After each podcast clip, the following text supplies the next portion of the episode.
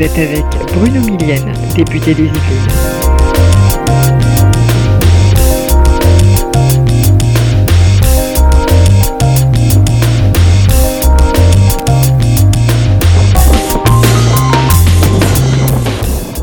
Vous écoutez La Voix démocrate.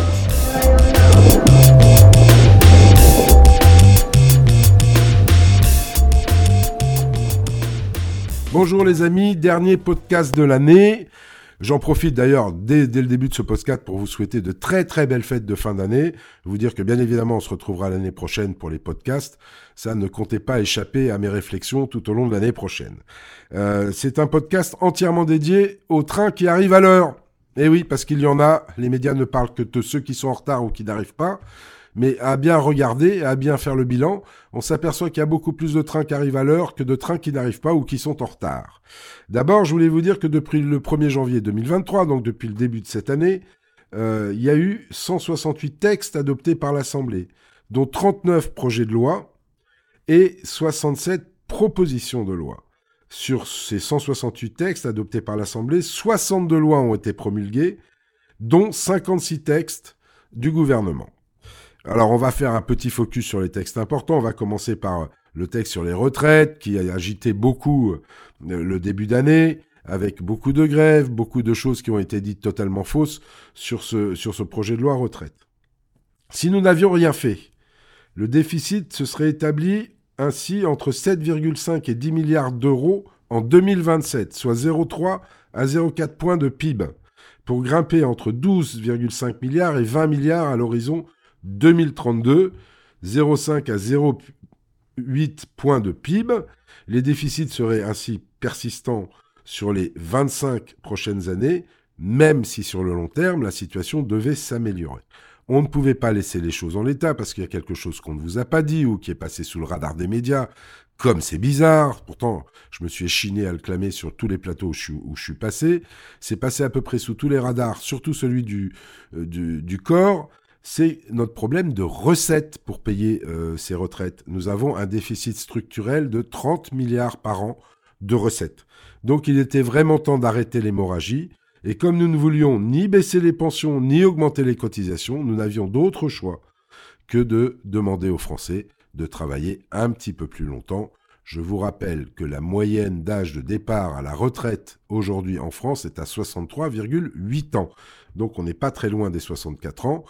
Quant aux 64 ans, euh, c'est une barre qui a été franchie depuis longtemps par la complémentaire retraite des salariés du privé. Vous ne pouvez pas compter toucher cette euh, complémentaire retraite à taux plein tant que vous n'avez pas dépassé les 64 ans. Donc les mêmes qui se débrouillent entre eux pour augmenter effectivement l'âge de départ à, la retraite le refusent euh, pour la retraite de la sécurité sociale. Cherchez l'erreur. Ensuite, un texte dont nous sommes assez fiers, c'est le texte euh, concernant la justice, la loi de programmation de la justice. En gros, c'est une hausse du budget de 10 milliards d'euros depuis 2017. On passe ainsi de 6,7 milliards d'euros en 2017 à 9,6 milliards d'euros en 2024, avec un objectif à 11 milliards en 2027. Ce n'est pas rien. La justice, vous le savez, était le parent pauvre, entre autres, des politiques publiques depuis plus de 40 ans, ce qui nous mettait dans les derniers au classement européen de budget investi euh, par tête d'habitant. Eh bien, ça c'est fini de, cette situation. Grâce au garde des Sceaux, grâce à Éric Dupont-Moretti, euh, pour vous donner un ordre d'idée de ce à quoi ça correspond, ça correspond à 10 000 postes de fonctionnaires embauchés, dont 1500 magistrats. Alors d'aucuns nous diront 1500 magistrats c'est passé, ben vous savez quoi? On peut pas créer des postes, plus de postes de magistrats que les écoles de magistrature ne peuvent en former. CQFD. Merci pour ceux qui trouvent que tout ce qu'on fait est nul, mais il y a des fois, il faut se baser simplement sur la réalité des faits. Ensuite, deux projets de loi euh, que nous avons passés également, qui est projet de loi d'accélération du nucléaire et d'accélération des énergies renouvelables? Ces deux projets de loi étaient très importants capitaux même pour le développement de nos moyens de production d'énergie et pour conserver notre autonomie énergétique et préparer la décarbonation de la société. Nous avons bien fait de faire ces deux projets de loi, notamment sur le nucléaire. J'ai été moi-même euh, euh, au World Nuclear Exhibition à Paris il n'y a pas longtemps. Si vous saviez à quelle vitesse va l'innovation technologique basée sur l'utilisation et la valorisation des 4% de déchets du nucléaire qui ne sont pas aujourd'hui valorisés, qui peut nous faire espérer demain pouvoir utiliser 100% et valoriser 100% des déchets nucléaires, vous seriez étonné. Et toutes ces innovations sont en cours de validation par les autorités de sûreté nucléaire. Et dès qu'elles seront validées, elles nous apporteront une bouffée d'air frais en matière de production énergétique énorme. Et sur les énergies renouvelables, nous n'allons pas nous cantonner uniquement au photovoltaïque et à l'éolien. Bien évidemment, nous allons tout rechercher, à la fois la géothermie, euh, à la fois euh, les usines marémotrices, l'hydroélectricité, euh, la pyrogazéification, le gaz renouvelable. Tout ce que vous pouvez imaginer comme énergie renouvelable sera exploité au mieux de ce qu'elle peut produire. J'avais oublié la biomasse, mais la biomasse en fait partie aussi. Bref, nous avançons fort et très vite sur ce sujet énergétique pour garantir la souveraineté française la loi d'orientation et de programmation du ministère de l'Intérieur, qui était une loi très importante aussi, parce que pour la première fois, nous avons donc une loi d'orientation et de programmation, comme, comme son nom l'indique. C'est plus 1 milliard d'euros en 2024 par rapport à 2023 pour attendre 24,2 milliards d'euros. C'est 2000 policiers gendarmes de plus sur le terrain en 2024. Devrais-je vous rappeler que nous avions supprimé 12 000 postes de policiers et de gendarmes sous Sarkozy et qu'on est en train de refaire la différence, non seulement de le refaire la différence, mais de multiplier le nombre de fonctionnaires de police et de gendarmes pour assurer la sécurité au quotidien des citoyens. Donc c'était un texte très très important et qui, a, été voté également par notre Assemblée. Le projet de loi de finances. Euh, alors même si effectivement, euh, et je vais donc me réexpliquer sur l'article 49 alinéa 3, même si évidemment ce projet de loi de finances passe par le 49.3, euh, mais tous les projets de loi de finances, dès lors où vous n'êtes pas en majorité absolue, passent par le 49.3. C'est valable pour ce qui concerne l'État, comme c'est valable pour ce qui concerne les collectivités. Pour ceux d'entre vous qui ont des mandats d'élus locaux, vous savez très bien que si une, une opposition vote le budget de la majorité, de l'exécutif, cette opposition est considérée comme appartenant à la majorité. C'est donc la raison pour laquelle vous pouvez imaginer toutes les solutions, tous les compromis possibles avec les oppositions. Au bout du compte, elles ne voteront pas le budget afférent à l'État, ni le budget de financement de la sécurité sociale. Et comme on ne peut pas laisser la France sans budget, comme on ne peut pas laisser la France sans pouvoir assurer les salaires de ses fonctionnaires, nous n'avons pas d'autre choix que d'employer le 49.3.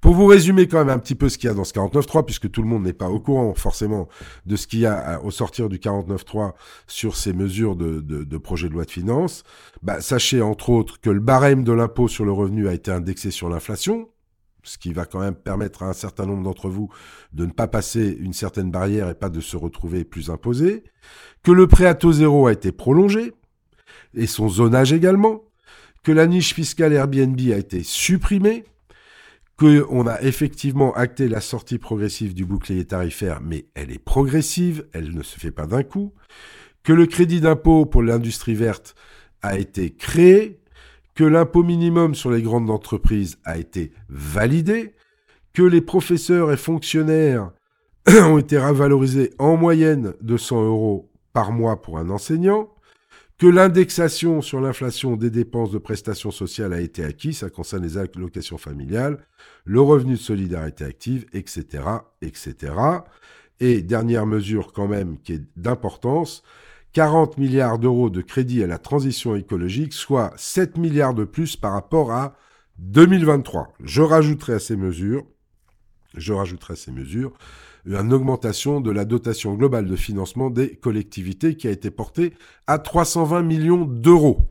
Voilà pour les principales mesures. Il y en a d'autres et bien d'autres, effectivement, qui ont été acquises dans ce PLF et qui vont dans l'intérêt général et au bénéfice des Français. Je peux vous parler aussi d'un certain nombre de mesures diverses, dont certains s'en sont aperçus, je l'espère, comme l'augmentation euh, de l'allocation adulte handicapé qui est passé de 810 euros par mois en 2017 à 971 euros par mois, tout ça assujetti à la déconjugalisation. Je pourrais vous parler aussi de la revalorisation de l'allocation de solidarité aux personnes âgées, 961,08 euros par mois, ce qui représente 157 euros de plus par rapport à avril 2017 et, cette allocation de solidarité aux personnes âgées à 1000 492 euros par mois pour un couple, soit plus 245 euros par mois par, par rapport à la même date d'avril 2017. Je voudrais vous rappeler une mesure qu'on a votée aussi et que les femmes euh, qui élèvent seules leurs enfants euh, apprécient euh, fortement, c'est le recouvrement des pensions alimentaires directement par la CAF. C'est la CAF qui va payer les pensions alimentaires non, payées par les maris indélicats ou les ex-maris indélicats plus exactement.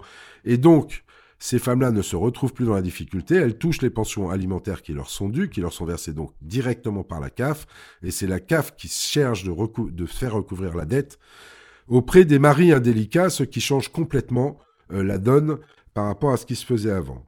Il y a également l'augmentation de la prime d'activité, euh, la limitation des classes à 24 élèves de la grande section au CE1, et enfin l'allongement de la durée du congé paternité qui est passé de 14 à 28 jours. Vous voyez, je là, je n'ai égrené que quelques mesures qui ont été votées euh, par notre Assemblée. Vous voyez donc qu'il y a beaucoup plus de trains qui arrivent à l'heure que de trains qui ne partent pas ou, n'arrivent, ou arrivent en retard.